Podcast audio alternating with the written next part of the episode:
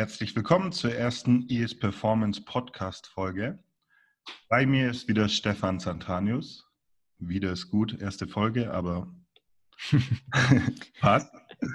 Und wir haben auch gleich einen Gast eingeladen. Und zwar ist das Julia Air. Und Julia Hi. stellt sich gerne gleich mal vor.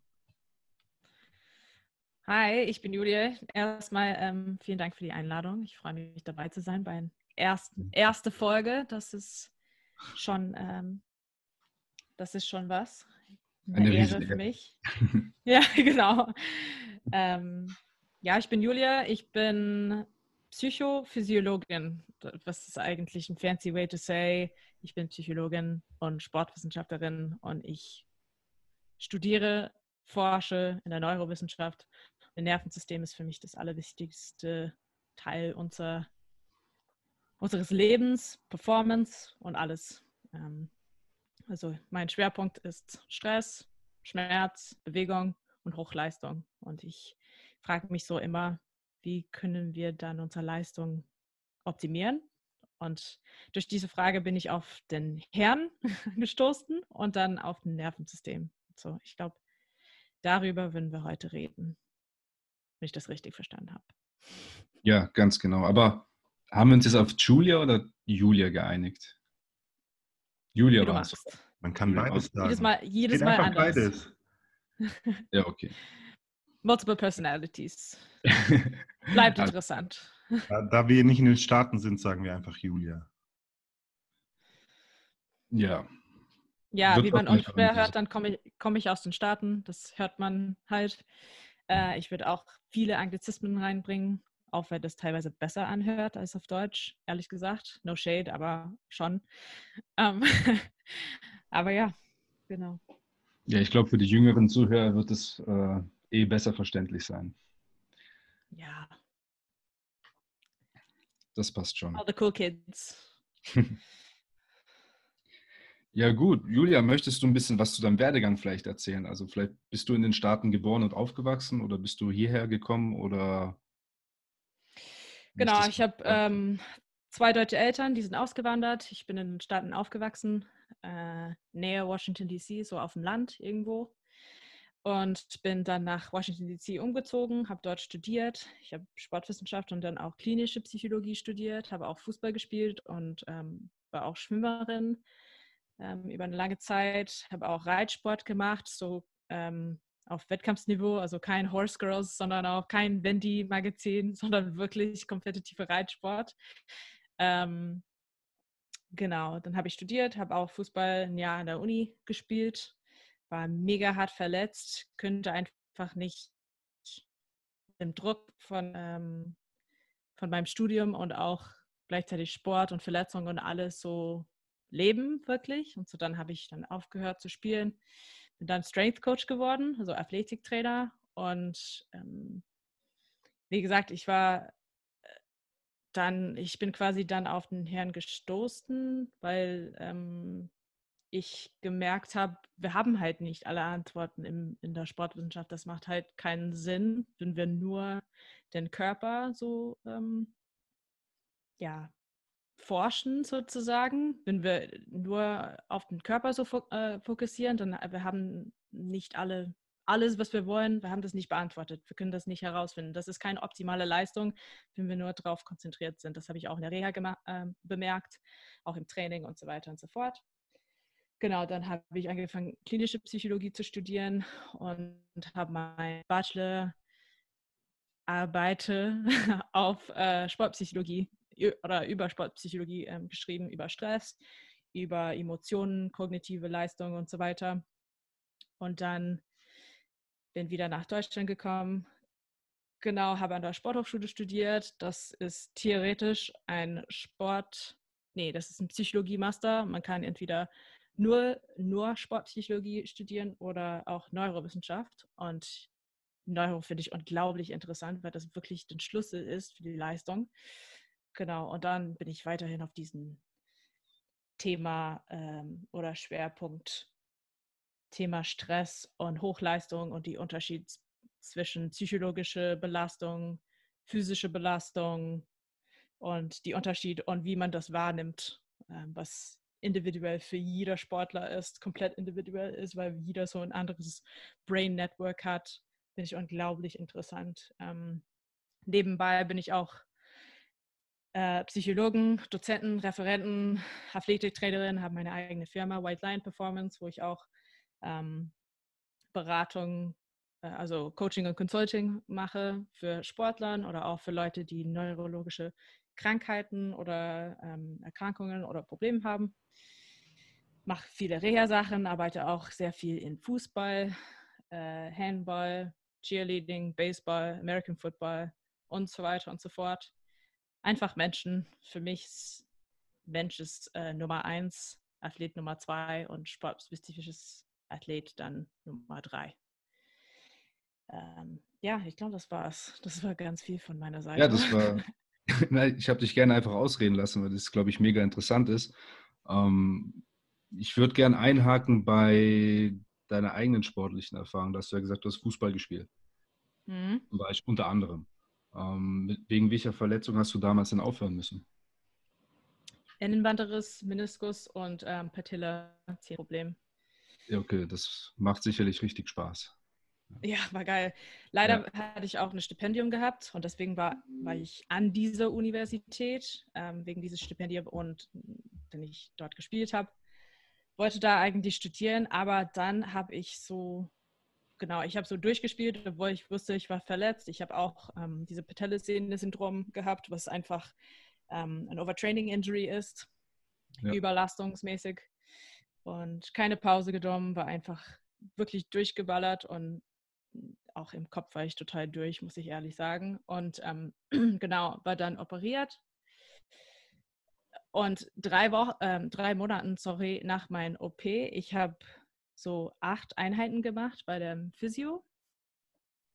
Und dann meinten die so, ja, du kannst jetzt weiterspielen, alles soll dann gut sein. Aber ich habe null, ich könnte einfach nicht anfangen. Ich, ich könnte das einfach nicht. Es war ja, so ein Paralysis. Ich könnte einfach das, nicht.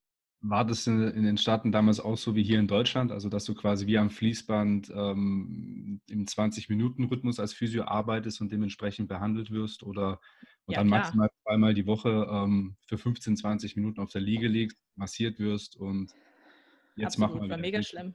Ja. War keine richtige Reha, es war wirklich nur äh, Massage, Eis, Bandage, ähm, ja. Laufband, ein bisschen Rad, wenn man Glück hat, vielleicht ein bisschen Krafttraining oder doch nicht. Ähm, wahrscheinlich auch, höchstwahrscheinlich nicht. Und was auch mega schlimm in den Staaten ist, natürlich, ähm, man ist dann versichert. Chris, vielleicht kannst du irgendwas da reinbringen. Man ist halt versichert, aber man muss dann trotzdem bezahlen. Also ich habe sechs Einheiten gehabt, wo ich nur so meine 30 Euro pro Einheit bezahl bezahlen habe. Again, für 15, 20 Minuten. Ne? Und danach, hm. das hm. war, das war's. Also mein, meine Versicherung meinte so, ja, du hast sechs Einheiten und das war's für diese Verletzung. Ich habe die andere zwei dann selbst bezahlt, aber ich war so arm. Ich hatte kein Geld als äh, erstes, Sem zweites Semester äh, Uni-Student. Ich habe nichts gehabt und könnte nicht weiter bezahlen. Also ich habe eigentlich meine Stipendien verloren und dann könnte doch nicht dort weiter studieren, weil ich dann kein Sportstipendium mehr gehabt habe. So. Ja, ich ja, glaube, über das genau. Gesundheitssystem in Amerika könnte man eine ganze eigene Folge machen. Werden wir jetzt nicht weiter drauf eingehen. Scheiße, ey. ja, tatsächlich so. Aber ähm, du hast dein Stipendium verloren und bist aufgrund dessen dann nach Deutschland gekommen? Nee, ich habe mein Stipendium verloren dort. Das ist, war so äh, eine Universität im Land, da Nähe Washington DC. Dann bin ich direkt rein in Washington DC äh, umgezogen ich habe dann an der George Mason University ähm, studiert und auch so Vollzeit studiert, über Vollzeit studiert und dann fast Vollzeit gearbeitet. Nebenbei als Strength Coach. Also. Ja, würdest du sagen, dass die Verletzung irgendeinen Einfluss auf deine Berufswahl danach hatte? ich weiß nicht, Stefan, soll ich das sagen? ja, natürlich hat das einen riesen Einfluss, weil, wie gesagt, ähm, ich bin dann, ich habe dann versucht, so eine Lösung zu finden für mein eigenes Problem, was ich, ich dachte, das war eher nur körperlich. Und dann, wie gesagt, ich habe versucht, versucht, es ist nicht nichts rausgekommen, es war nicht, ist nicht besser geworden. Und dann habe ich körperlich gemerkt, aha. Oder hast du dich gut gefühlt körperlich, aber vom Kopf her konntest du einfach nicht mehr anfangen? Beides. Ich habe so viel Schmerzen gehabt, was jetzt im, also es war kein richtiges Reha, ja, stimmt. Ähm, aber auch psychosomatisch. Also ich habe einfach so viel Schmerzen gehabt, auch weil ich, das war natürlich auch mit meiner Angst und solche Sachen, Stress, verschiedene Belastungen dann auch ähm, kombiniert, aber ich könnte einfach nicht anfangen, genau. Und dann bin ich zu Psychologie gekommen, also ah, that makes sense now. Ja, okay, das ist eigentlich so ein, eine typische Antwort von vielen Trainern, die da auch mit, mit ein bisschen mehr Leidenschaft als äh, der Normalo-Trainer dabei ist, äh, berichten. Also ähm, ja, genau. Ich persönlich kann, kann auch von mir sagen, ich musste auch wegen der Verletzung mit Fußball aufhören, damals. Das ist jetzt mittlerweile schon elf Jahre her, als die Verletzung angefangen hatte. Ähm, Wir sind so alt, Stefan. Ja, ja, das ist immer weg. Die Zeit rennt. Ich bin mittlerweile schon 30 und ähm, oh. Chris, ich habe es dir gar nicht erzählt, aber ich habe gestern mein erstes äh, Aha-Training, aber ungeplant mitgemacht. Also ich, äh, ich war gestern auf dem Trainingsgelände und ich habe mir was zu essen bestellt, wollte durch den Trainingstrakt laufen, am, am Kunstrasen vorbei und dann hat die Aha trainiert und ich laufe vorbei und wie der Zufall es so will, zieht sich einer eine Zerrung zu, kann ich mitmachen und dann wurde mir das Leibchen zugeschmissen.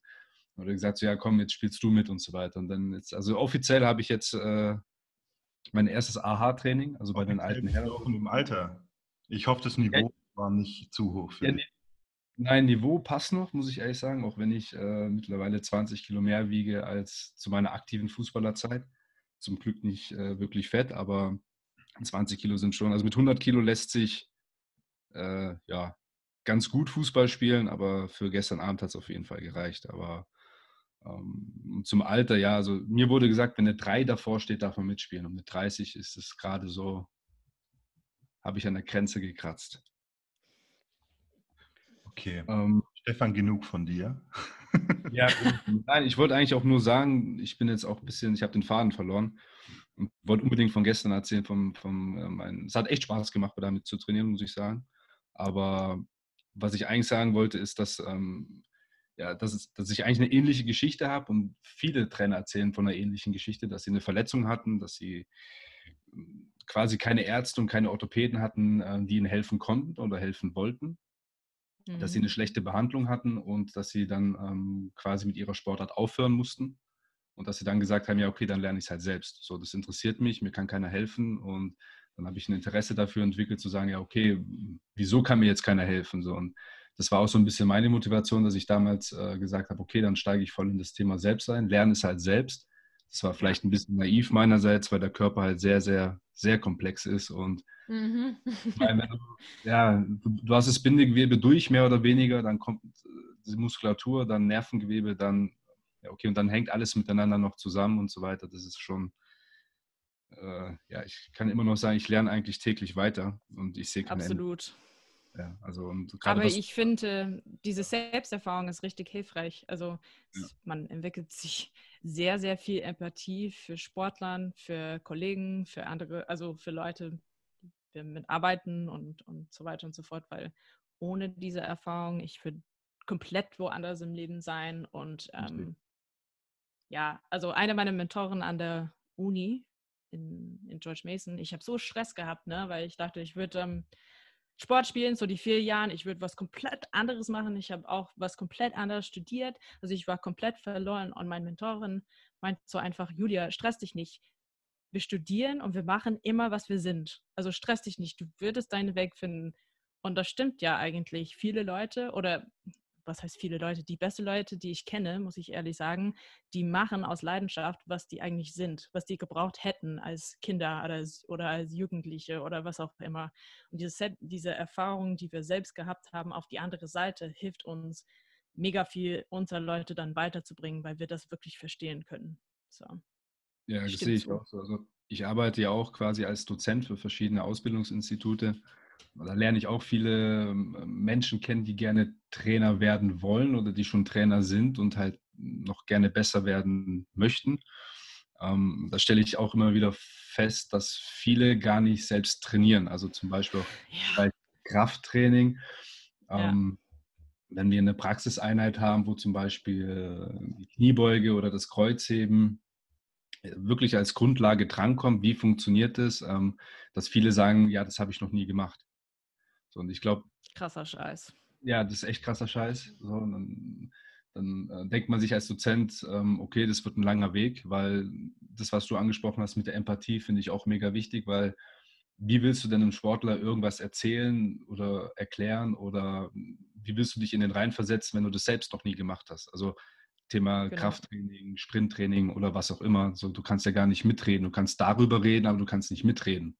Du kannst quasi über die Erfahrung anderer reden, aber hast gar keine eigene Erfahrung. Und ich glaube, dann ist es auch ganz schwer, Empathie dafür zu entwickeln. Und ja, das ist halt generell, ähm, ja. Ja, ich glaube, ein ganz wichtiger Punkt ist tatsächlich auch gerade das mit den Verletzungen oder sowas, das selbst mitgemacht zu haben, weil man weiß, wie man sich dann fühlt. Also ich zum Beispiel mit drei Kreuzbandrissen, dieses Gefühl, nicht mehr Teil eines Teams zu sein, ist schrecklich. Mhm.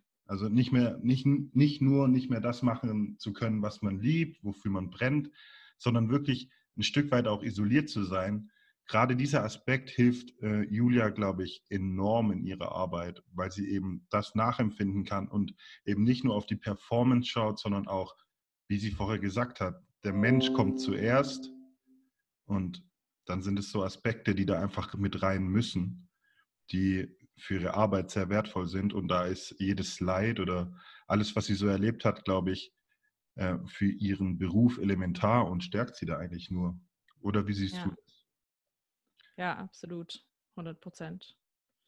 Ja, ich denke, da, das größte Problem ist eigentlich die Grundstruktur in der Physiotherapie an sich. Also egal ob in den Staaten oder in Deutschland, dass man einfach ähm, quasi jedes Mal einen anderen Therapeut hat, dass man, dass der Therapeut 15, 20 Minuten Zeit hat. Dass, also da frage ich mich halt auch, wie lange braucht es äh, Zeit, bis ein guter Therapeut, der da wirklich mit Leidenschaft dabei ist, abstumpft und sagt, okay, ich mache einfach nur Dienst nach Vorschrift ich mache meinen 20-Stunden-Rhythmus und dann ist es halt nun mal so. Und dann massiere ich ein bisschen, mache ein bisschen Laufübungen und Hauptsache, er kommt in den Alltag zurück. Aber um in die Sportart zurückzukommen, ist das, glaube ich, nochmal ein, ein, ein riesen Megasprung, gerade wenn man über Fußball oder sowas redet, mit den ganzen Richtungswechseln, Sprints, Sprünge, Zweikämpfe, Platzverhältnisse, die, der mentale Aspekt. Also ein Punkt, was ich auch zu 100 Prozent unterschreiben kann, ist, wenn ich mit verletzten Sportlern arbeite, dass der Kopf länger braucht als der Körper. Ja. Also gerade bei Verletzungen, was die Muskulatur zum Beispiel angeht, ist halt mega schnell, weil halt gut durchblutet und die Nährstoffversorgung dementsprechend ganz gut ist. Zum Beispiel Muskelfaserriss im Oberschenkel. Was aber länger noch bleibt, wochenlang, monatelang, ist so die Unsicherheit im Kopf. Dass man sich vielleicht nicht traut, bestimmte Situationen, Richtungswechsel, Sprints mit maximalem Tempo zu machen im Training, was man aber im Spiel dann gezwungen ist zu machen. Und dann ist halt das Verletzungsrisiko nicht aufgrund des Gewebes vom Körper ähm, erhöht, sondern vom Kopf. Und deswegen Ehrlich gesagt, das, das nervt mich so richtig. Das nervt mich so richtig, weil ähm, in der Physiotherapie, also das ist auch kein Shade zur Physiotherapie, ich will kein Beef. Ich habe mega Respekt vor denen. Einer, der ähm, mich wirklich auch auf, wieder auf der Straße gekriegt hat, ist äh, eine Physio und der hat mich so inspiriert, ey, ich muss das jetzt machen aus, aus Leidenschaft. Der war trotzdem ein besserer Physio als mein Physio während mein, nach meiner Verletzung, aber trotzdem ähm, voll Respekt für diesen Beruf. Ähm, aber Fall. Diese, mental, diese mentale Aspekt fehlt so wirklich, dass wir können ein, die Athleten einfach nicht sagen, hey, alles ist fit, du, du machst einfach weiter, du musst dich nicht, du musst keine Angst haben, bla bla bla. Das funktioniert halt nicht. Weil, oder wir können ja auch diese, diese Language, die Sprache, es ist wieder normal, es ist genauso stark, wie es war, bla bla bla, weil die merken und unser Nervensystem merkt, dass was, was passiert ist. Und das ist schon in den Nervensystem dann rein gespeichert, quasi. Und so, unser Hirn, unser Körper, alles, es weiß, dass was anderes ist. Chris, bei deiner Kreuzbänderrisse, sagen wir mal, nach einem Kreuzband, ähm, dein Knie ist komplett anders, deine Struktur ist komplett anders und dein Nervensystem weiß das halt und es wird immer dein Hirn so aufregen, hey, irgendwas ist falsch, irgendwas ist falsch. Und wenn wir dann sagen, nee, alles ist normal, du kannst genauso wie vorher, das können wir doch nicht sagen. Wir müssen halt sagen, wir müssen unsere Sprache so ändern, unsere Wörter ein bisschen selektiver sein. Hey, es ist anders, es ist nicht schlechter oder schlimmer als vorher. aber stimmt, es ist komplett anders. Und dann können wir gucken, hey, wie bauen wir dann Resilience wieder rein? Hey, wie gehst du damit um mit deinem neuen Knie? Wie, wie funktioniert das alles zusammen? Wie fühlst du dich? Und diese Gefühle im, im Hirn, im Körper so neu entwickeln. Und langsam wird unser Nervensystem sich wieder akklimatisieren, sozusagen. Ähm, aber es ist so ein Disservice, wenn wir dann immer sagen, und das nervt mich so richtig, hey, es ist alles wieder normal, es ist genauso, wie es vorher war. Du kannst genauso gut spielen. Du kannst genauso wie vorher.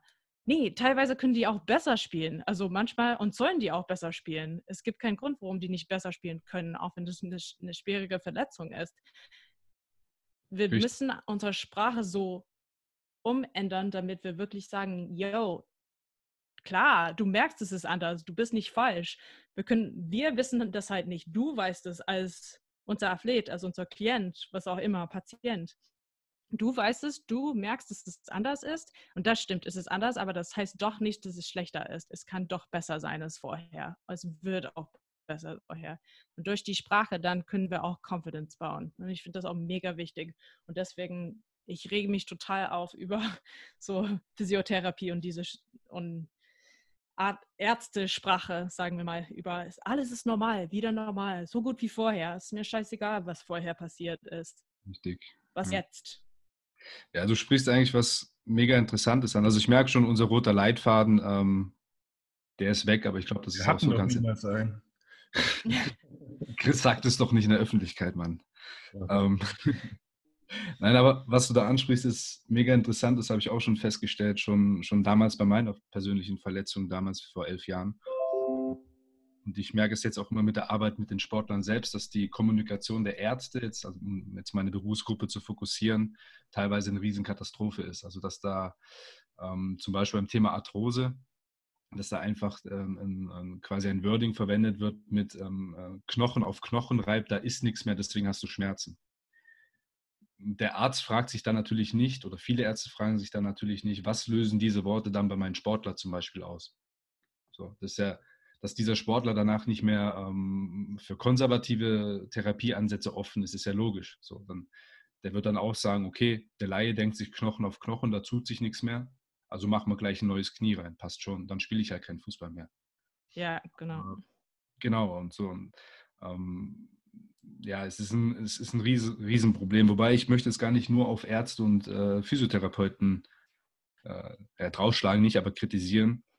Was ich auch immer wieder feststelle, ist die Teilschuld der Spieler selbst. Also es mhm. hat sich einfach so eine Kultur teilweise entwickelt, was ich, egal wo und egal welche Leistungsstufe und egal welche Sportart, hat sich äh, so, ein, so, eine Kultur entwickelt, so, ja, okay, da kommt der Physio, der massiert mich. So. Ja. ja. Ähm, und das ist überall so, ja, im Fußball, im Handball, im, ja, der Physio massiert mich. Ich habe schwere Beine, ich habe einen Kreuzbandriss, der massiert mich jetzt. Oder ich habe eine Muskelzerrung, der massiert mich. Und ja. wenn ich mit verletzten Sportlern arbeite, habe ich eigentlich, äh, ja, ich, ich mache wenig auf der Bank. Sehr, sehr wenig auf der Bank. So, das, das verwirrt dann viele Spieler und sagen sie, ja, wie, du massierst mich nicht? Dann sage ich, ja gut, was soll ich denn jetzt? Ähm, du hast eine Sprunggelenksinstabilität seit vier Jahren, was soll ich da massieren? Also ich ja. kann nicht den Fuß massieren und dann plötzlich läuft er ähm, wieder rund sozusagen. Also es ist ein sehr, sehr komplexes Thema und es mangelt auch ein bisschen an reflektierten Spielern. Also um auch mal ein bisschen die Spielerseite in den Fokus zu nehmen. Ähm, viele sind dann ein bisschen zu bequem. Die sagen sich, okay, ich weiß, ich habe ein Problem. Das haben sie identifiziert, das, das wissen sie und so weiter. Aber was sie dann für Maßnahmen ergreifen. Ja, ich gehe zum Physio, lass mich massieren. Oder ich schreibe der Julia auf Instagram mal, hey, hast du mir irgendwelche Übungen? Umsonst natürlich alles. Und wenn man Klar. ganz dreist ist, so, du wirst es auch kennen, auf Instagram hast du ja auch ein paar tausend Follower. Und mit ein paar tausend Followern kriegst du die, ja, kriegst du schon komische Nachrichten, muss man sagen. Das, also komische Nachrichten im Sinne von, ähm, hey, mag, magst du mir keinen Trainingsplan erstellen? Das ist ja, ja klar. Ich, ich, habe jetzt studiert, um dir umsonst einen Trainingsplan zu erstellen und so weiter. Und das ja. ist ja ungefähr so, du gehst zum Friseur und sagst, hey, schneid mir mal die Haare. So, und sagst, hey, ja klar, ich habe eh gerade Zeit, habe nichts zu tun. Ja, mittlerweile sage ich auch, yo, äh, ich habe eigentlich meine Universität, ob ich nicht mehr meinen äh, Studentkredit bezahlen muss, weil ich jetzt kostenfreie Trainingspläne äh, äh, erstellen darf für dich, spezifisch du mit 18 Jahren. Ähm, als Fußballer und die haben Nein gesagt. So, sorry, ich kann das doch nicht machen. und die so immer, oh, warum bist du so sarkastisch? Du bist rude, du you're bitch, bla, Ja, hey. Alter, ich habe 500 Posts auf Instagram, die sind 100% praktisch. Ich mache echt nur Education und Sachen. Wenn du eine Übung willst, es steht auf jeden Fall drauf. Du musst einfach ein bisschen lesen. Schreibe mich bitte nicht an, ich schreibe das nicht für dich. Richtig, aber siehst du, daran scheitert es eben ganz oft, also nicht bei allen. Du hast auch wirklich Spieler, die sagen, hey, ich bin bereit, kannst du mir helfen, ich komme vorbei und alles. Das ist top, das muss eigentlich auch so sein, aber du hast halt trotzdem ganz viele, die irgendwie was abstauben möchten ja, und die einen komplett falschen Blickwinkel an die Sache haben, die halt irgendwie sagen, hey, die Julia gibt mir jetzt eine Übung, ich mache die und dann alle, sind meine ganzen Beschwerden weg. So, und so funktioniert das. Ich muss ja auch sagen, das Fußball ist auch ganz anders als andere Sportarten. Also das ist, das ist mir auch so klar geworden, dass ähm, Fußball so eine andere Kultur ist, was auch nicht schlecht ist, aber Fußballern sind Fußballern, wird immer Fußballer sein. Ähm, und unsere Kultur im Fußball ist eher, ja, dass der Physio kommt und ähm, ihn massiert. Und das war's. Und auch von der Physio-Seite, das ist es einfach die gehen einfach, weil die Erwartung ist, ich habe auch ähm, ein Mentee von mir, ist auch in der, macht seine Physio-Ausbildung. Und der ist super. Aber er meinte so auch, ähm, der war von irgendeinem Fußballverein kontaktiert und die meinten so, ja, wir haben verletzte Athleten und so, kannst du mal kommen? Er meinte so, ja, was soll ich denn machen? Ich bin doch kein Physio, also ich bin in meinem letzten Semester äh, oder Ausbildungsjahr, was soll ich denn machen? Und die so, ja, ein bisschen massieren und so, bla bla bla, weißt du? Und er so, hä? Ich habe keine Lust drauf. Das ist keine Physiotherapie, das ist, das ist einfach Schwachsinn, weißt du? Das ist kein Reha, das, das bringt einfach nichts. Und ähm, aber das ist, was erwartet war. Und ähm, ja, das allgemeine Verständnis ist da schon äh, ja. Weil im Grunde, eine Sporttherapie fängt ja quasi nach der Verletzung dort an, um den Sportler besser als davor zu machen. Genau. Es tut sich halt in der Grundstruktur was, das Thema ist so komplex ist. Und nicht, dass er das irgendwie mal überlebt wenn wir darauf, äh, wenn das unser Ziel ist, dann sind wir schon falsch. Richtig. Und so finde ich. Richtig. Es geht ja eigentlich darum zu sagen, okay, du bringst den Sportler Schritt für Schritt in den Alltag zurück, dann bringst mhm. du ihn mhm. vom Alltag in, den, in, die, in die Sportart zurück. So, und das er eben Schritt für Schritt, dass er individuell trainiert, dann mal mit der Mannschaft, dann darf er das Abschlussspiel mitmachen, dann sitzt er auf der Bank und dann wird er mal eingewechselt. Ja, genau. Fangen wir jetzt eigentlich den, den besser zu machen als davor, weil durch diese Verletzung hat sich ja irgendwas im Körper verändert. Ne? Sei es vom Gewebe, sei es von irgendwas. Also gerade wer eine Knie-OP hatte, der, der verliert ja quasi gefühlt seinen ganzen Oberschenkel. Also jeder, der eine Meniskus- oder Kreuzband-OP hatte, Chris, du kannst, glaube ich, ein Lied davon singen, da war der Muskel weg. So, das, ja. der war weg. Und da fängst du fast bei Null an. Und was halt auch mega interessant ist, was du vorhin angesprochen hast, ist, ähm, ich glaube, da hast du es ohne an, auszusprechen, das neuroendokrine System angesprochen. Also dass verschiedene Stoffwechselorgane bei Verletzungen oder Training oder was auch immer Botenstoffe aus, ausschütten, die einen systemischen Einfluss haben auf das Gehirn, auf das Nervensystem, auf andere Gewebsarten und so weiter. Und dass das Thema Verletzung einfach ein mega komplexes Thema ist und dass es nicht einfach ausreicht zu sagen, geh mal drei Wochen zum Physio, mach Pause, und komme dann wieder zurück. Also ich hatte jetzt auch vor zwei Wochen einen Fall, ähm, Spieler, Muskelfaserriss, aber keinen schweren Muskelfaserriss, also kein Bluterguss zu sehen, keine, kein Loch zu sehen, gar nichts, auch nicht zu ertasten. Der ist zum Arzt gegangen, der hat ihm gesagt, ja, mach mal drei Wochen Pause und danach fang mit Massagen an. Ja, Alter, für was? Der, ja, eben. Und, und der Spieler. Oder das ist das ja. ist auch so mental deprimierend für die Athleten. Die verlieren Richtig. so viel Confidence dadurch. Einfach, ah ja, ich darf nichts machen. Ich kann meinem Körper nicht vertrauen. Ich weiß nicht, was los mit mir ist. Ich, äh, meine Gefühle sind irgendwie so incomplete, weil meine Art, mein Arzt meinte, ich darf nicht trainieren, aber ich fühle mich richtig gut außer diesen Dings. Oder ich habe das Gefühl, dass ich früher anfangen kann. Oder das fehlt mir so richtig und jetzt würde ich depressiv. Das macht überhaupt keinen Sinn. Warum machen wir das? Das ist scheiße. Mhm. Ah, wie gesagt, ich rieche mich total auf, über Verletzungen zu reden und so weiter. Aber also die Kommunikation von den Ärzten ist halt, wie gesagt, ähm, ich glaube, denen fehlt einfach die Empathie dafür. Ja, weil ein, ein, gerade in Mannschaftssportarten ist es ja einfach so, dass du vier, fünf, sechs Mal die Woche mit dieser Mannschaft zusammen bist. Das sind deine Freunde. Das ist von, wenn du es nicht 100% professionell machst, äh, ja, verbringst du deine komplette Freizeit ja fast damit. So, und wenn du dann von heute auf morgen sagst, hey, du bist drei Wochen raus, und danach wird massiert, dann bist du ja vier Wochen von deinen äh, Freunden, von deinem sozialen Umfeld mehr oder weniger isoliert. Ja, aber darum geht es nicht. Ja, genau, ich weiß, was du meinst. Aber das mit den Ärzten, so was, was ist, was mein so Thema ist, ist, warum arbeiten wir nicht zusammen? Warum arbeiten wir nicht im Team? Warum ist es so, du gehst zum Arzt, der sagt was, dann gehst du zum Physio, der sagt was. Und es ist alles so separat. Und dann kommst du zum Athletiktrainer und musst du jetzt plötzlich deine Top-Leistung bringen, weil du jetzt wieder zum Headcoach gehen musst. Warum ist es nicht, wir sitzen uns alle zusammen, das ist die Verletzung, ich muss jetzt der Physio kontaktieren wegen das, das, das, das, das. Und wir so teilen dann Informationen, wir teilen Ideen. Und der Athlet hat auch Autonomy. Der darf ja auch was sagen. Ich will keine Pause machen. Ich kann keine Pause machen. Ich will ähm, statt sechs Monaten Kreuzbänderriss, Reha und wieder auf dem Platz zu stehen, ich will neun Monaten machen, damit äh, es safer ist oder was auch immer. Weil manchmal, die haben keinen kein Say, die, die dürfen nichts sagen. Wir machen das einfach. Das ist so, wie es ist. Und ich finde auch, dass es so total deprimierend ist, weil das so schwer für Athleten ist, ähm, verletzt zu sein, auch vor allem langfristig mit schweren Verletzungen. Das ist so schwer und ähm, wir müssen die auch helfen, sich selbst wieder zu vertrauen und wieder Confidence zu finden, egal was für eine Verletzung das ist. Und das fängt, das startet wirklich bei uns. Wir müssen halt besser sein und zusammen kooperieren und auf Gesundheit fokussieren und auf den der Mensch fokussieren und nicht nur auf unser Egos, auf Leistung, wie schnell stehen die wieder dann auf dem Platz, bla bla bla, aber trotzdem ganzheitlich zusammenarbeiten und auf diese Spieler dann fokussieren. Ja, ich glaube, macht auf jeden Fall Sinn. Aber ich glaube, das ein Hauptproblem bei vielen ist einfach die falsche Prioritätensetzung. Ja, und man, Geld.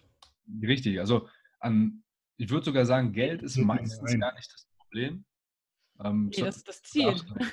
Äh, Geld ist gar nicht mal das Problem, weil, also ich habe auch schon oft erlebt mit, ähm, ich nenne jetzt keine Namen, aber das waren Profimannschaften, die hohe Millionensummen teilweise zur Verfügung haben und rausschmeißen mhm. äh, für Ablösesummen und Stadionbau für und alles Mögliche. Ähm, auf der einen Seite wollen sie dann genau das, was du jetzt beschrieben hast, die wissen um die Wichtigkeit darum, sind aber nicht bereit, 10.000 Euro in die Hand zu nehmen, um so ein Klima zu schaffen für die Spieler. Ja. Aber auf der anderen Seite kommt dann irgendjemand um die Ecke mit einem ähm, basischen Wasserspender für 10.000 Euro pro Monat. Und das wird dann gemacht. Dann frage ich mich einfach, was ist da die Priorität? Also das nichts gegen so einen Wasserspender, schön und gut, aber ich glaube, die Spieler ja. würden mehr von so einem Klima profitieren, wo einfach so ein so ein interdisziplinärer Ansatz von verschiedenen Personen, also ein Sportorthopäde, ein Sportarzt, ein Athletiktrainer, ein Sportphysiotherapeut, ein Ernährungsberater, ein äh, Sportpsychologe. Genau. Und spricht es im Team ab und bringt dann die Spieler Schritt für Schritt zurück. Wie, wie ja. ist es eigentlich allgemein bei dir, Julia? Du arbeitest ja als Sportpsychologin momentan auch. Ist es selbst in den Profi-Clubs oder in den Profibereichen so, dass ihr wirklich nicht zusammenarbeitet, sondern jeder so seine eigene, sein eigenes Ding durchzieht und man nicht nur nicht zusammenarbeitet, sondern auch irgendwie so ein bisschen gegeneinander? Oder haben wir den interdisziplinären Ansatz da schon? Wir haben nur disziplinäre Ansatz. In keinen Sportarten, wo ich arbeite, okay. eigentlich. Ist egal, ob ich als äh, Psychologin oder als Athletiktrainer arbeite. Es ist einfach immer das Gleiche. Es ist als Psychologen, die kommen zu mir, ähm, was gut und völlig in Ordnung ist. Ne? Ich habe so Schweigepflicht und alles. Ähm, und ich bin so die Vertrauensperson, darf die Vertrauensperson sein. Und ähm, ja, eins zu eins äh, Arbeit, das geht ja immer. Das ist natürlich, das hat nichts mit den anderen zu tun. Dann Work Workshop auch. Äh, manchmal habe ich auch die Coaches dabei, das ist auch ziemlich cool, aber da, das, das war's. Als Athletiktrainerin, äh, und das ist egal welche Sportart. Ich habe Boxern, ich habe Fu Fußballern, Footballern, Handballern, Volleyballern, also alles. Das ist egal welche Sportart, das ist immer so. Im Athletiktraining ist es so, ich arbeite mit den Coaches und die Physios insoweit, dass die Physios mir sagen, wer nicht trainieren kann. Oder die Spieler kommen zu mir und sagen, ich habe Schmerzen, die Physio hilft mir nicht, sagt einfach, ich darf nicht, nicht mittrainieren, kannst du mir helfen? Und dann, wir sagen halt nicht zu den Physios. Oder ähm, nichts zu dem Head Coach. Oder ich sage dann der Head Coach, wer äh, bereit ist zu spielen und so. Aber das war es wirklich nie. Und auch mit Belastungssteuerung ist es auch so mit den Coaches. Ich muss den fragen, hey, was machen wir diese Woche? Es wird immer anders, weil die nie so einen richtigen Plan haben. Ich will das eh anderen, ändern. Aber ich muss dann Planung machen für so Belastungssteuerung. Und das ist es mit meinem Kontakt mit den Coaches und auch mit den Physios. Es ist sehr knapp, uh, to the point, just business. Ähm, aber es geht halt nicht wirklich um zusammen als Team was zu planen, gestalten mit Ziel, gute Leistung, aber auch Gesundheit für alle Leute, die involviert sind. Weil das natürlich nicht Sport ist. Ne? Das ist Entertainment, es geht um Geld, es geht um Leistung. Und ähm, man will halt kein Geld verlieren. Deswegen müssen wir eine gute Leistung bringen mit minimaler Aufwand und minimale Kosten. deswegen arbeite ich ja auch nicht im Profisport. Ich arbeite nur mit individuellen Leuten und Leute, die mich spezifisch dabei haben wollen, weil ich kann wirklich kein Teil ne, eine Mannschaft oder Verband oder so sein, weil ich ich kann das einfach nicht. Gel Geld ist mir scheißegal. Leistung ist mir eigentlich scheißegal, weil ich finde wirklich, wenn man Priorität hat Mensch, Gesundheit, Mensch, optimale Funktion. Dann können wir einen Athlet bauen, der auch gesund ist und optimale funktioniert. Und dann auch diese sportspezifische Athlet auch gesund, optimale Funktion. Aber es ist wirklich nur erstmal, allererst, zuerst Mensch. Und da, da fange ich an. Und ich arbeite auch für die Athleten und nicht für die Coaches und nicht für den Verband. Ähm, und ja, ich komme nicht so wirklich mit anderen Coaches und äh, General Managers klar mit diesen. Äh, ich glaube, da gibt es einfach solche und solche. Ja, und ja. Du hast einfach ganz viele, die sind einfach auf kurzfristigen Erfolg gepolt. Ähm, weil das System im Großen und Ganzen, zum Beispiel im Fußball, ist es ja so, wenn du drei, vier, fünf Spiele verlierst, dann bist du als Cheftrainer ja schon eigentlich weg. Ja. Du als Athletiktrainer oder Sportpsychologe hast ja die langfristige Spielerentwicklung eigentlich im Auge, dass du sagst, hey, genau er ist jetzt vielleicht zwei Wochen raus, aber ich mache ihn danach besser, als er ist. Der Trainer sieht aber, okay, ich habe jetzt zwei Spiele verloren, die nächsten zwei Spiele muss ich gewinnen oder zumindest unentschieden spielen, sonst bin ich vielleicht weg. Und da prallen einfach zwei Welten zusammen, was manchmal ganz schwierig ist in der, aber da sind wir wieder beim Thema Kommunikation. Ich denke einfach, wenn man das richtig kommuniziert im Team, dass man das Problem auf jeden Fall lösen kann. Aber ähm, was ich vielleicht auch kurz ansprechen wollen würde, wäre, du hast das Thema Geld bei Profiklubs angesprochen. Und ich glaube, da haben einfach ganz viele, ähm, vielleicht auch von den Zuhörern, komplett falsche Vorstellungen, was man beim Profiverein so verdienen könnte. Also klar sind da mhm. Riesensummen dabei, der Cheftrainer, der Manager, die Spieler und alles Mögliche. Ich habe auch ganz viele Kollegen, die sind im Nachwuchsleistungszentrum irgendwo bei irgendeinem Verein angestellt und in Teilzeit. So, und die ja. sagen, ich muss nebenher nochmal irgendwie einen Teilzeitjob haben, um meine Miete bezahlen zu können, weil in München, Düsseldorf und sonst wo die Mieten halt teilweise sehr hoch sind in bestimmten Stadtteilen und dann reicht das Geld eigentlich so nicht unbedingt auszuleben, obwohl sie bei einem, einem professionellen Verein angestellt sind. Das ist für die Mieter mhm. zwar schön, aber ähm, wo die Spieler dann Millionen bezahlt sind und die, die äh, Athletiktrainer nur einen Minijob hat. Ganz genau. Also ich war vor drei Jahren beim, ähm, ja, mit dem einen der größten Vereine in Österreich. Ähm, nicht Red Bull Salzburg, aber bei einem der größten. Und bei der Vorstellung haben wir eine kleine Stadiontour und alles gemacht. Mir wurde so ein bisschen viel gezeigt und alles. Und wer sich jetzt ein bisschen auskennt, kann sich den Verein dann denken. Aber dann äh, wurde ein neues Stadion gebaut und also echt mega schön. Und ähm, für 300 Millionen Euro war das, glaube ich. Und eine halbe Stunde später wird mir am Tisch dann gesagt, wo mir so ein bisschen die Philosophie und so weiter äh, näher gebracht wurde, ähm, ja, für unsere bescheidenen Mittel. Mhm. Naja, okay. Ähm, gerade ein Stadion für 300 Millionen hingestellt. Ihr habt Spieler für 5 Millionen verkauft und so weiter und sagt für unsere bescheidenen Mittel. Ja, also mir, mir wird auch mehrmals gesagt, ähm, weil wir jetzt einen neuen Stadion bauen müssen oder weil wir jetzt eine neue Nachwuchszentrum bauen, dann können wir dir, dir, nur 200 Euro im Monat so anbieten oder so. Und ich denke mir so, Alter, ich weiß, wie viele Millionen du hier reinpackst und das ist eine Entscheidung. Du hast dafür entschieden, aber du kannst nicht dein, dein Personal, du kannst die einfach nicht bezahlen und auch gute Qualität bekommen. Also man muss halt für Qualität mhm. bezahlen.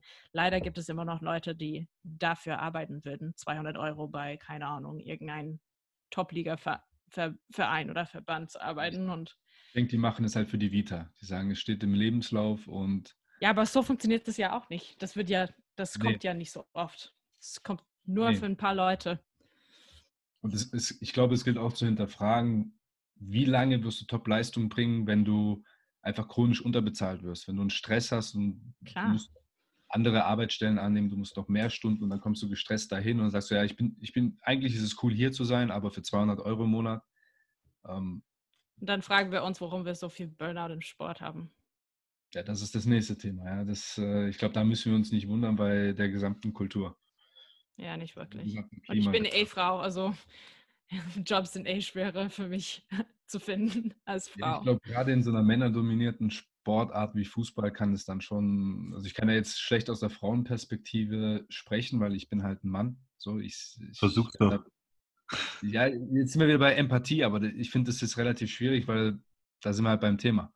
Ähm, aber ich, mir, ich kann mich nur reinversetzen und mir vorstellen, dass es einfach schwieriger ist. Gerade in so einer sehr männerdominierten Sportart mit sehr vielen Ellenbogen, wie es halt im Fußball zum Beispiel ist. Ja, also. Ja, mir, mir wird ähm, mehrmals gesagt, wirklich im Interview, sorry, wir eigen, eigentlich wollen wir eigentlich nur Männer. Und ich denke mir so, okay.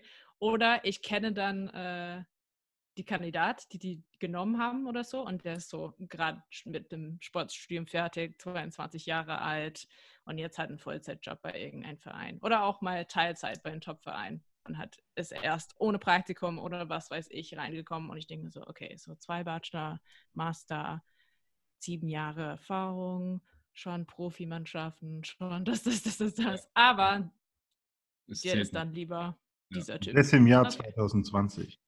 Und das ja. ist nicht Sexismus, ne? Das ist nur die bessere Kandidat, alles klar. Ich glaube, das Jahr ist da völlig egal. Ich denke einfach, das, das hat auch viel damit zu tun, dass es einfach ähm, alibimäßig ist. Also vielen Verantwortlichen ist schon bewusst, okay, der Bereich Sportpsychologie oder Athletiktraining, Krafttraining, was auch immer, Ernährungsberatung ist wichtig. Alle machen es. Also auf Instagram sehe ich, Cristiano Ronaldo macht es auch, also wird es schon wichtig sein, so nach dem Motto. Ähm, ja. Selbst haben sie aber keine Ahnung davon. Und dann schustern sie eben ein kleines Budget zusammen und dann ähm, sagen sie, ja, guck, wir machen das auch und das wird schon so passen. Und das Problem, was ich bei vielen Profivereinen schon miterlebt habe, wo ich ein bisschen reinschnuppern durfte, ist, ist einfach, dass diejenigen, die keine Ahnung über so Trainingsprozesse haben, wie Krafttraining, Athletiktraining und so weiter, die, die sind aber diejenigen, die über die finanziellen Ressourcen entscheiden und ja. diejenigen planen auch die Rahmenbedingungen. Also ich war auch schon bei einem, ähm, ich habe einen guten Kollegen, der beim Basketballclub in Deutschland aktiv ist als Athletiktrainer der würde viel, viel mehr machen, aber er hat nicht die Rahmenbedingungen dafür. Und ähm, als ich vor zwei Jahren beim Schweizer Verein war, reinschnuppern durfte als Hospitant, bin ich auch schier umgefallen, weil ihr müsst euch das so vorstellen, es ist ein mega schönes Trainingsgelände. Ja, und auch der Verein spielt in der höchsten Schweizer Liga, jetzt ohne einen Namen zu sagen, aber du gehst auf das Trainingsgelände, die U23 trainiert dort alles super, alles gut ausgestattet und dann ähm, wird mir der Kraftraum gezeigt. Und ihr müsst euch das so vorstellen, das ist so eine Dachschräge von der Tribüne und unter dieser Dachschrägen läufst du erstmal durch, so ein 50 Meter Gang und rechts und links sind die Ballschränke und es riecht nach Gras und alles Mögliche. Es ist so gedämpftes Licht und du denkst so, was kommt jetzt und so weiter. Und dann wird plötzlich gesagt, ja, hier, jetzt bist du im Kraftraum vom Jugendzentrum und so weiter. Dann sagst du ja, wie, da liegt eine Matte rum, da liegt eine Blackroll, da ist eine alte Beinpresse, ein Spiegel, ein paar Kurzhanteln und das war's. Und unter gedämpftem Kraftraum. Licht, ja, das ist der Kraftraum der Jugend. So, das ist auch nach dem, Motto, nach dem, Motto, so, ja, wir machen ja irgendwas, aber ja, wir, wir können sagen, wir haben was gemacht, aber wir machen es halt nicht gescheit. Das ist halt nicht so der Ansatz, aber schwieriges Thema. Ja, und ich will mich ja auch nicht beschweren, obwohl ich quasi eine halbe Stunde mich beschwert habe. Aber es ist halt so. Ist, ähm, Fußball ja. ist schwer und wie gesagt, für mich geht es immer um Athleten als Menschen und das passt halt nicht zu dem ganzen. Richtig. Also ich denke nicht, dass irgendjemand das falsch versteht. Wir wollen jetzt gar nicht uns hier äh, großartig beschweren oder so, sondern wir rollen wir einfach. Wir verstehen einfach, wie das ist. Richtig. Wir rollen die Dinge auf, wie, wie sie sind, wie, wie das Klima, die Kultur so ist. in, in vielen verschiedenen sportlichen Bereichen und darüber diskutieren wir einfach ein bisschen. Vielleicht also, auch einfach und, Berufsanfängern auch ein bisschen ein Bild zu malen, wie es sein kann. Ja, also ja. wir brauchen ja eigentlich immer noch einen Titel für die erste Folge und ich bin jetzt auch nebenbei schon ein bisschen überlegen, wie nennen wir jetzt diese erste Folge, aber ähm, uns fällt im Nachhinein. Complaining. das fällt, glaube ich, schon was ein im Nachhinein. Ja. Bei mir hat sich in Grenzen gehalten, aber ich habe euch gerne zugehört. wie ihr euch beschwert. Nein, es ist einfach. Nee, für, für mich ist es auch äh, wichtig zu sagen, eigentlich, dass ähm, Athleten bemerken müssen, dass die besser verdient haben. Dass ähm, die sollen eigentlich gute Betreuung haben, gute Behandlung, äh, intelligente, kompetente Leute und so. Und für den es soll ja auch nicht um die Leistung gehen. Ich habe boah, schon diese Woche und die letzten zwei Wochen habe ich so viele Athleten gehabt oder einfach so viele Menschen gehabt, die meinen so, ja, ey, ich kann das einfach nicht mental. Ich bin zu gestresst, ich bin so müde, ich kann bla bla bla, aber ich muss. Ich muss das so irgendwie, weil das mein Job ist oder weil das mein Sport ist oder weil ich das liebe oder weil, wenn ich äh, nicht trainiere heute, wo ich mich scheiße fühle, dann spiele ich nicht oder ich würde halt den Bank warm halten oder was auch immer. Und ich denke mir so, das ist ähm, langfristig ist das kein Plan. Also auf, auf Dauer ist das kein Plan und es gibt immer ein Leben nach dem Sport. Man muss das auch so im Blick halten, dass ähm, das ist nicht forever. Wenn man so 15 ist und denkt, ich will Profisportler, ich würde alles dafür machen und dann direkt so zwei Kreuzbänderrisse hat oder so, weil die haben das ja geeilt oder ähm, zu schnell geworden, die waren doch nicht fit und haben dann weitergespielt. Hey, es gibt ein Leben nach dem Sport. Es gibt so viele schöne Sachen im Leben, außer Sport. Ähm, genießt es ja auch und halt es ja auch im Blick. Und das ist ein bisschen schwer für Leute zu machen ähm, oder zu tun. Und das ist mein Job als Psychologen wenn die Stress haben, wenn Sachen wie, es geht hier nicht um Gesundheit, ich bin krank, aber ich muss doch weiterspielen, dann versuche ich, das für die anderen Menschen oder die anderen Athleten so im Blick zu halten. Kommen wir ähm, doch mal gerade an dem Beispiel jetzt auch noch mal ein bisschen in die Praxis deiner Arbeit, Sportpsychologie. Wenn, wenn Menschen jetzt kommen oder Athleten jetzt kommen und dir genau solche Sachen sagen, was wendest du dann an? Also wie gehst du mit denen in Kommunikation? Was machst du? Natürlich ist es bei jedem irgendwie ein bisschen individueller und du musst es von Person oder von Mensch zu Mensch einfach immer anpassen, aber einfach noch um in der ersten Podcast-Folge ein bisschen auf deine Arbeit auch wirklich einzugehen. Mhm. Ja, also ich habe für die Leute, die zuhören, vielleicht auch später, es ist jetzt was Ende August 2020. Wir sind mittendrin im Corona-Zeit. Wir haben auch, äh, was gibt es noch? Es gibt Krieg, es gibt äh, Feuer, es gibt schlechtes Wetter, Klima, bla bla bla. Also es gibt schon krasse Sachen im Leben im Moment. Es ist alles auf einmal gefüllt. Und ähm, Leute sind einfach gestresst. Also in der letzten Zeit habe ich einfach echt viele Leute gehabt, die meinen so, ich kann mich überhaupt nicht fokussieren, weil ich so gestresst bin. Oder ich kann mich nicht motivieren, weil ich so gestresst bin. Auch, ähm, auch erste Liga Profisportlern, kann ich ehrlich sagen, sind auch nicht motiviert oder haben Angst, zu spielen, weil es so Corona gibt oder weil bla bla bla, die Maßnahmen etc. etc. Die würden halt lieber mit der Familie sein oder die brauchen Urlaub so dringend oder die haben keinen Urlaub gehabt, denn es keinen Off-Season gab und so weiter und so fort. Und einfach die Leute sind müde, gestresst, haben Angst. Und mein Job ist ein bisschen Stressmanagement reinzubringen. Was können wir weglassen? Was ist hier sehr wichtig? Was können wir weglassen? Welche Entscheidungen können wir wegstrecken? Also was, was musst du machen und was musst du nicht machen? Was ist optional? Und welche Sachen kannst du so eliminieren quasi von deinem Leben, damit du weniger Entscheidungen treffen musst, weniger darauf zu fokussieren hast, weniger im Kopf. Also ähm, was können wir hier lösen quasi und versuchen dann richtige Schritte vorne zu nehmen, statt nur Angst zu haben. Also wenn man irgendwas macht, also machen hilft äh, Angst. Also ich versuche immer so realistisch, realistische so Pläne und Schritte zu entwickeln mit Leuten in deren Leben. Also erstmal, ich höre zu, äh, ich beantworte Fragen, ich stelle Fragen und dann versuche ich halt Action Steps zu entwickeln mit denen und dann setzen wir den zusammen um. Genau. Wäre sehr basic, aber das mache ich.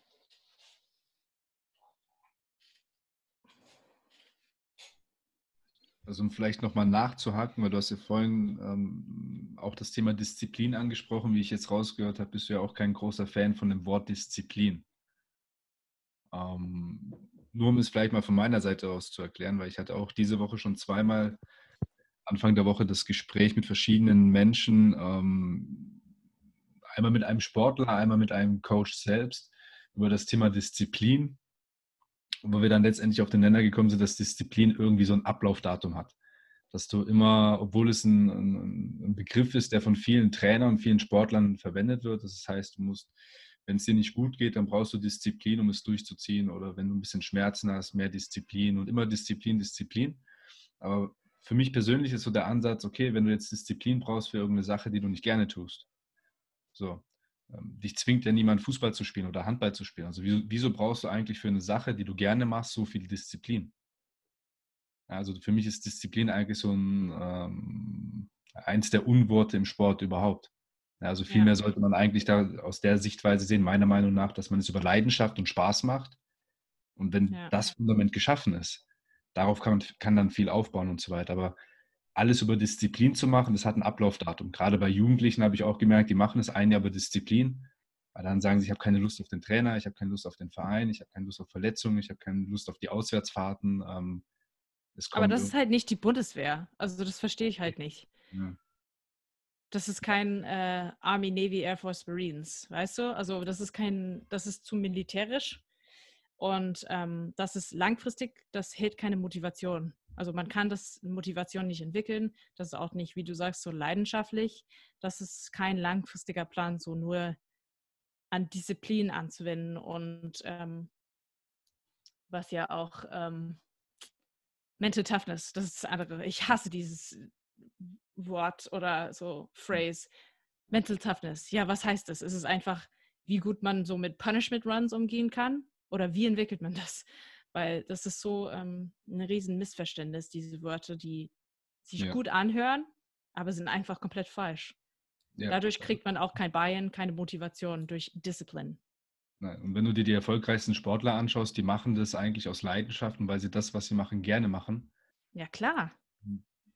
Ja, und nicht über Disziplin. Julia, ähm, was sind deiner Meinung nach die unterschätztesten Trainingsinhalte? Boah, Trainingsinhalten. Sprinttraining, Richtungswechsel, Reaktiv Krafttraining. Krafttraining. Richtiges Krafttraining mit, Schwer, mit Schwergewicht, gute Form, gute Posture und dann ähm, lineares Sprinten. Ja, aber wir müssen doch alle irgendwie mit leichten Gewichten ein Zirkeltraining machen. Doch. ich bin raus. da bin ich raus. Nein, also ja, unterschreibe ich zu 100 Prozent. Was man halt oft sieht, ist halt wirklich so eine Art Zirkeltraining mit 20 Leuten, die irgendwelche Übungen aneinander ausgeführt, ausführen und was eigentlich wirklich nur Ausdauertraining ist, aber das ist so. Es ist Beschäftigungstherapie. Es das ist ja so, auch. Es ist, es ist Alibi, anstatt zu sagen, wir machen das gescheit, machen wir halt irgendwas, so irgendwie und ja, also. Aber für mich geht es um eigentlich diese, äh, diese Idee, dass im Fußball oder Sportlern, das sehe ich auch mit Fußballern, das ist nicht sportspezifisch, dass wir immer beschäftigt müssen. Also, dass wir immer so unterwegs sein müssen, dass wir immer hart arbeiten müssen, dass wir immer komplett am Arsch danach sein müssen, dass wir komplett fertig, durch, müde, vielleicht doch auch übel danach. Wir müssen halt komplett fertig sind, ähm, sein danach. Und Aber das ist einfach nicht richtig. Ein Training ist doch erst effektiv, wenn man Muskelkater davon hatte. Ja, und wenn man kotzt, wenn das American Football ist. Am besten. Ja. Äh, nee, sehe ich zu 100% aus. Und ich würde ich würd auf die Frage eigentlich antworten, dass die Grundlagen die meist unterschätzten Trainingsinhalte sind. Also, dass man viele verrückte Dinge macht oder irgendwie halbherzige Dinge, aber zu wenig an den Grundlagen arbeitet, beziehungsweise den Grundlagen nicht die Priorität gibt, die sie eben benötigen.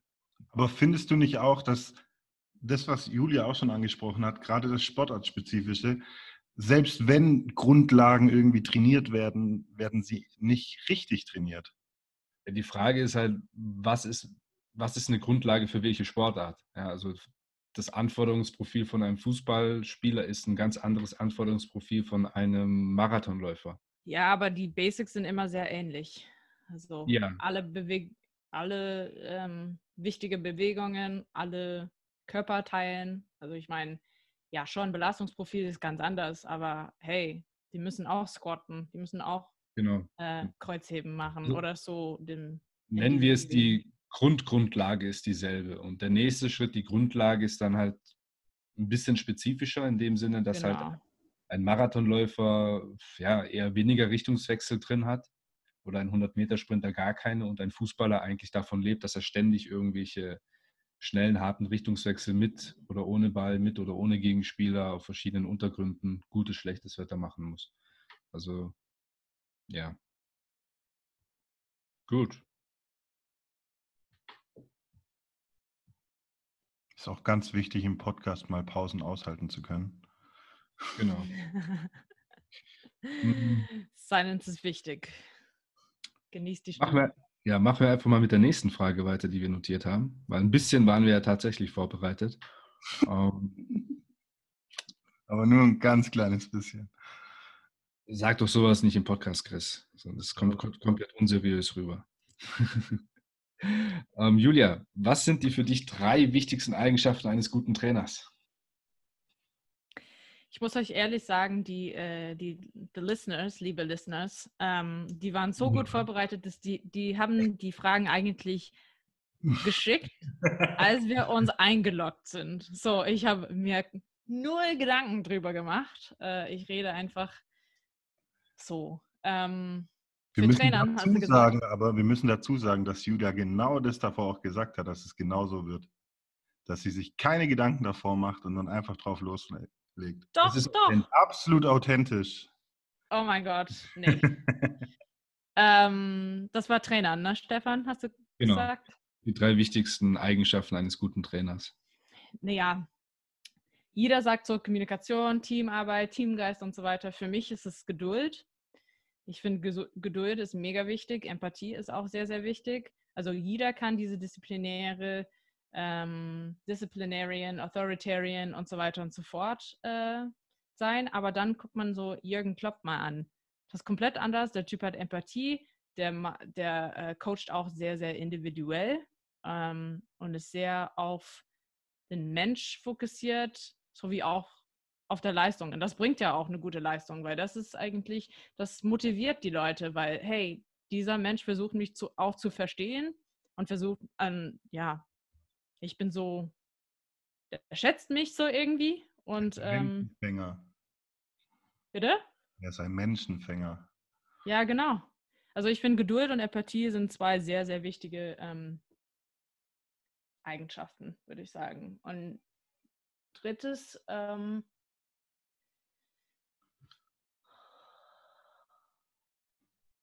ich finde es auch sehr wichtig, dass Trainern ähm, für sich auch Verantwortung übernommen können, übernehmen können. Also ich finde es sehr ähm, anstrengend, wenn, wenn ähm, Leute, die in Leadership sind oder Führungspositionen, wenn die einfach, wenn es eine Riesenblamage ist. Auch wenn es teilweise nicht deren Schuld ist, wenn es so von einem Mitarbeiter oder von einem Spieler oder was auch immer, wenn es nicht deren Schuld ist, ist es auch teilweise deren Schuld. Und die sollen das halt übernehmen, damit der Spieler dann weiter funktionieren kann und nicht eine komplette ja, Blame Game spielen, The Blame Card spielen und dann ähm, ist es plötzlich 100% auf diese, die Spielern äh, gelegt und es ist niemals den, den äh, Schuld des Trainers. Das finde ich auch richtig bescheuert und das ist kein ähm, Führungsstil. Also ich finde es sehr wichtig, dass man halt gut mit Stress äh, umgehen kann, gut kommunizieren kann, natürlich Geduld hat, Empathie hat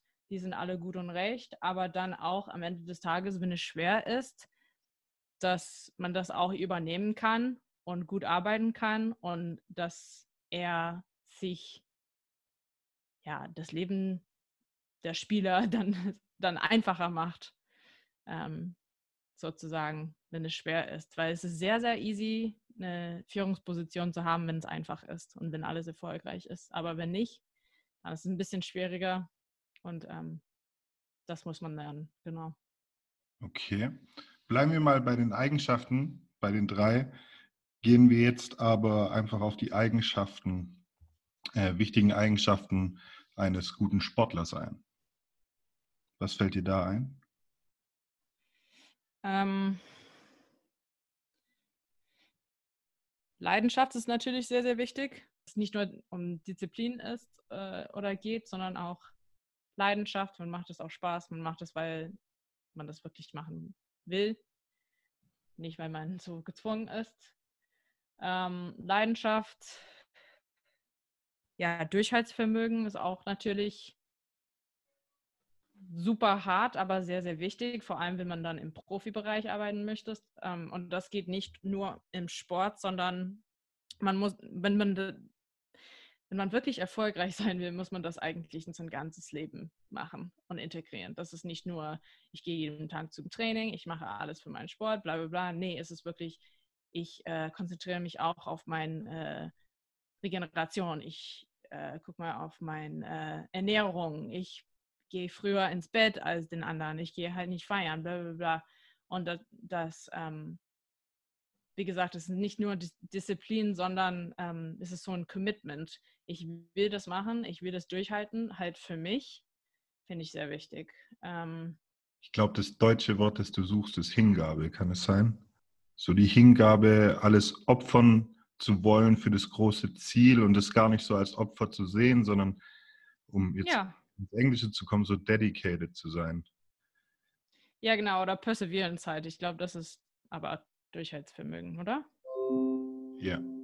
Ja, genau. Genau, das ist super wichtig, ähm, diese Commitment.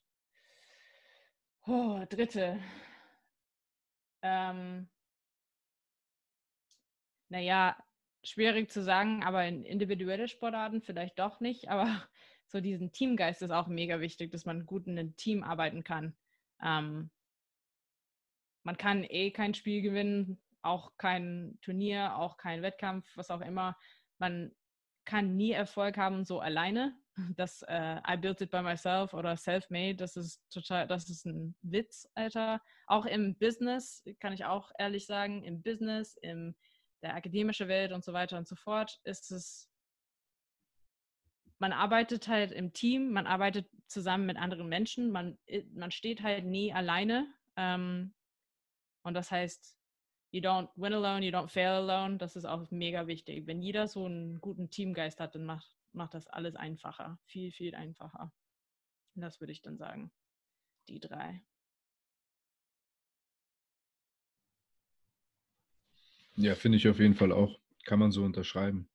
Ähm, gerade den letzten Punkt, den du angesprochen hast, den Übertrag zur Sportpsychologie und Neurowissenschaften möchte ich gerne versuchen. Ähm, da arbeitest du doch sicherlich auch mit Teams zusammen, genau mit diesen genannten Punkten, also gerade mit Teambuilding und, und so weiter, richtig? Mhm. Genau. Ähm, wenn sich da jetzt ein Team bei dir melden würde, wie wäre so da der Ablauf bei dir? Also gibt es da so ein, wie würdest du das handeln? Für die Sportpsychologie meinst du? Die wollen genau. so einen Workshop haben. Ja, also die schicken eine Anfrage, ich schreibe ihn an oder ähm, setzen uns so einen Termin. Und meine Frage ist immer, die erste Frage ist, wie kann ich euch helfen? Was braucht ihr dann? Also normalerweise ist, die kommen bei die irgendein Seminare, Workshop oder so. Keine Ahnung, mach einfach Motivation. Aber was braucht ihr? Was braucht ihr? Und dann versuche ich halt herauszufinden, ich versuche mit, de, mit dem Chef, normalerweise bin ich von der General Manager kontaktiert, manchmal halt von einem Head Coach, Cheftrainer, Co-Trainer, was auch immer. Aber ich versuche mit so vielen Leuten zu reden wie möglich, auch manchmal Team Captains. Das, das finde ich auch sehr wichtig, weil die so einen guten Einblick haben von Team Spirit und so weiter. Ich versuche mit so vielen Leuten wie möglich zu reden, damit ich besser weiß und besser einschätzen kann, was brauchen die dann wirklich, wo haben die Probleme, wo sind die Stärke, wo sind die Schwäche und ähm, was können wir dran arbeiten. Dann ähm, machen wir dann einen Termin aus für die Workshop oder was auch immer und dann bereite ich irgendwas vor. Und bei mir ist alles sehr, sehr, sehr interaktiv. Ich habe keine Lust, also ich bin auch Dozenten, ich bin auch Referenten, aber ich habe bei äh, im Workshops mit Athleten keine Lust, einfach eine Vorlesung zu halten. Weißt du, es ist, das ist kein Uni, das ist keine Schule. Dadurch kriegt man keine Motivation oder Bein oder Interesse. Also ich versuche das so interaktiv wie möglich zu machen und gestalten, damit ich von die Athleten und Coaches lernen kann und die voneinander lernen können. Und dadurch auch ein bisschen Teamgeist bauen, ein bisschen Respekt bauen und ähm, dass jeder auch was mitnehmen und implementieren kann. Genau. Da würde ich gerne mal einhaken. Ähm, eine Frage. Wissen die beteiligten Personen, Vereine, Sportler und so weiter denn überhaupt, was sie, was sie da brauchen? Oder sagen sie da einfach zu dir, ja, mach mal Motivation oder oder fallen dir dann Dinge auf, wo du sagst, ähm, ja, eigentlich bräuchtet ihr das oder das? Ja, genau. Also es ist normalerweise, ich frage so, ja, wie ist euer Teamgeist? Wie arbeitet ihr zusammen im Team? Gibt es verschiedene ähm, Situationen, wo es nicht gut gegangen ist? Kannst du mir ein Beispiel nennen? Oder ähm, Habt ihr so Stress mit verschiedenen Leuten oder in verschiedenen Situationen oder gibt es bestimmte Themen, wo mehrere Leute bla bla bla gesagt haben und so, und so weiter und so fort? Weil normalerweise haben die echt keine Ahnung. Die meinten einfach, wir, bra wir brauchen psychologische Unterstützung, weil es Stress gibt oder es Streit gibt. Wir campen konstant, keine Ahnung. Oder der streitet mit dem Trainer. Und ähm, jetzt ist dann mein Job, das irgendwie zu lösen und das ähm, direkt ja quasi anzufassen und Anpassungen zu machen. Also so generell bin ich doch nicht. Ich hasse das eigentlich allgemein, so allgemein zu arbeiten. Ähm, was würdest du sagen, was da so die größten Probleme oder Herausforderungen für so Vereine und Spieler sind? Stress. Die haben echt, also manche was heißt manche? Viele haben Probleme mit Stress, also Stressmanagement. Ähm, und regelmäßig eine gute Topleistung zu bringen. Das ist irgendwie so, ja, einmal richtig gute Leistung, dann nächstes Spiel, die sollen den, den gut schlagen, bumm. Richtig peinliche Niederlage plötzlich von, ja, komplett unerwartet. Ja, was machen wir jetzt? Und dann kommt der Trainer, ja, was ist los mit euch, bla bla bla bla bla. Und von der Trainer ist es das Problem, die Spieler ähm, bereiten sich nicht gut vor, ne? die sind gestresst oder die sind müde, bla bla bla.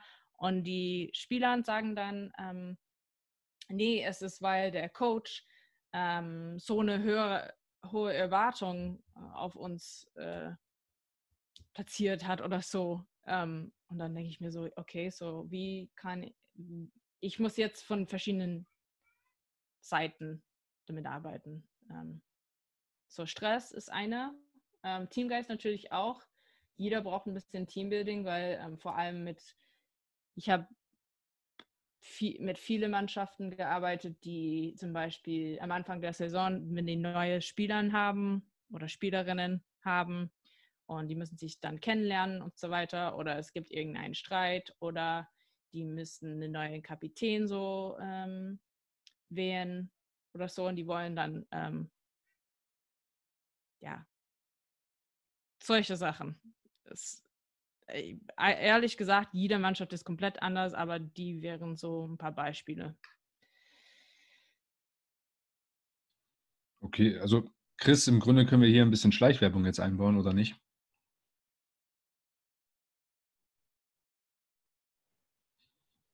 Ihr hört es gerade nicht, aber Chris ist auf stumm geschaltet und er checkt jetzt erst, dass er ähm, ja, seit ja. zwei Sekunden gesprochen hat, aber das Mikrofon aus war. ich finde es gut, dass du mich hier so hinstellen möchtest. Es ist authentisch. Es ist authentisch. Ja. Es ist auch alles in Ordnung. Ich war nur so abwesend. Nein, Spaß. Ähm, ja, wir könnten hier auf jeden Fall, hättest du es nicht so formuliert, Schleichwerbung reinbringen können. und äh, werden wir auch tun. Deswegen führt fort. Ja, im Grunde, ähm, ich glaube, Julia, du kannst am, am besten etwas dazu sagen, was für ein äh, Projekt wir gerade gemeinsam auf die Beine stellen. Möchtest du ein bisschen darüber, über den Inhalt und was, was die, die Sportler, die es nutzen werden, ähm, was sie für einen Benefit davon haben werden? Möchtest du darüber ein bisschen erzählen? Was Kannst du einfach unser Bereich? Genau, über, über den Online-Kurs, den wir über deinen Bereich, den du, den wir zusammen erstellen. Ja, so bei ESP Athletes, dann haben wir so einen äh, ja, Mitgliederbereich, wo man dann äh, unsere Kurse besuchen kann. Und eine davon ist Sportpsychologie oder mentales Training. Das heißt so Module Mental. Und ähm, es geht wirklich um 100% mentales Training. Was ist Mental Toughness? Was ist, ist es wichtig? Erstmal, ist Sportpsychologie nur Motivation? Nee, ist es doch nicht. Es ist eigentlich, es geht um so Skills und Werkzeuge für den, für den Kisten, wirklich ähm, was, was nutzbar ist, was man nutzen kann, was man ähm, implementieren kann, um eine bessere Leistung zu bringen. Und das ist halt, wir haben viele Videos, die wir, ist, ja, es ist einfach quasi Unterricht, aber nicht Unterricht. Es ist ganz lustig, weil mein Akzent einfach das Allerschlimmste der Welt ist und ich lache mich selbst kaputt in meinen Videos und ich bringe auch Memes rein und ähm, versuche das lustig zu machen, aber auch realistisch zu machen, dass, ähm, hey, ich weiß, wie schwer es ist als Sportler, Sportlerin ähm, und mentales Training, weil unser Hirn so wichtig ist, äh, steuert alles und ähm, wie wir das besser hinkriegen können, kontrollieren können und wie das unsere Leistung so beeinflusst, wenn wir viele mentale Skills haben, die wir jederzeit anwenden können. Was Julia gerade so bescheiden äh, beschrieben hat, heißt einfach, dass wir für euch wirklich einen Mitgliederbereich konzipiert haben, von dem Julia einen großen Teil einnimmt indem sie einfach mit Sportpsychologie für euch da ist und euch wirklich Werkzeuge an die Hand gibt, wie ihr gewisse Dinge einfach umsetzen könnt, um euer Leistungspotenzial optimal ausschöpfen zu können. Das ist sehr gut geworden. Es wird was. Es wird cool. Absolut. Ich würde sagen, das war jetzt ein gutes Schlusswort vor dem Schlusswort von mir. Ich bedanke mich jetzt bei Julia schon mal ganz herzlich für ähm, ihr Beisein bei der ersten ES Performance Podcast Folge und herzlichen Dank. Mir hat sehr viel Spaß gemacht. Äh, wir sehen uns auf jeden Fall oder hören uns auf jeden Fall äh, nochmal wieder in weiteren Folgen, will ich hoffen, weil es nicht ganz so geplant war, wie es heute vonstatten gegangen ist. Mich interessieren einfach noch die Themen Sportpsychologie, Athletiktraining und vor allem Neurowissenschaften bei dir. Deswegen werden wir auf jeden Fall nochmal auf deine Expertise zurückgreifen und sind dann auch vorbereiteter versprochen. Julia, herzlichen Dank. Vielen Dank an euch. Es hat mich gefreut. Es war eine Ehre für mich. Bis zum nächsten Mal. Wir sehen uns. Stefan, willst du noch irgendwas sagen? Nee, ich danach können wir eigentlich abschneiden. Also passt für mich. Ich, ich würde jetzt noch mal kurz was sagen. Und zwar, Julia, wenn du gehen willst, darfst du gehen. Das betrifft okay. dich nicht mehr. Du hörst es dann, wenn die Folge fertig ist.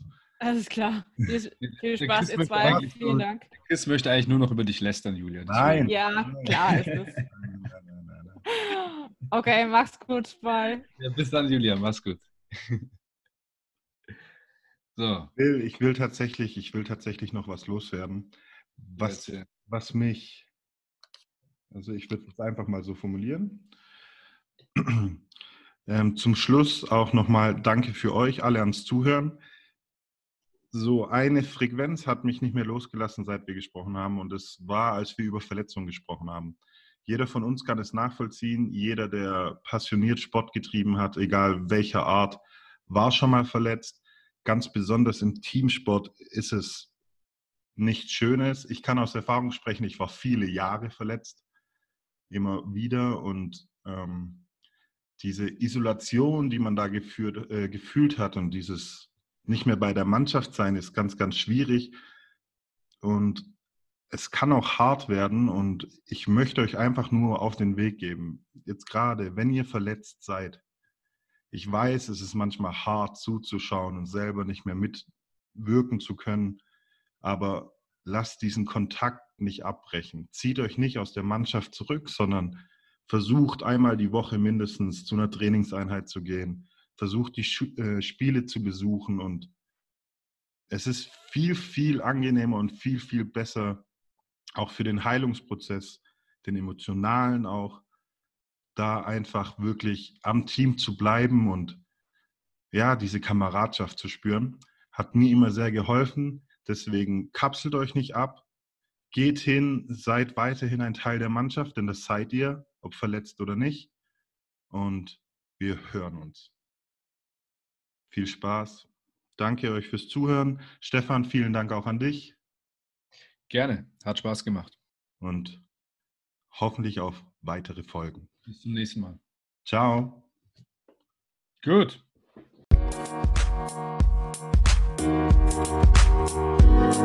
Thank you.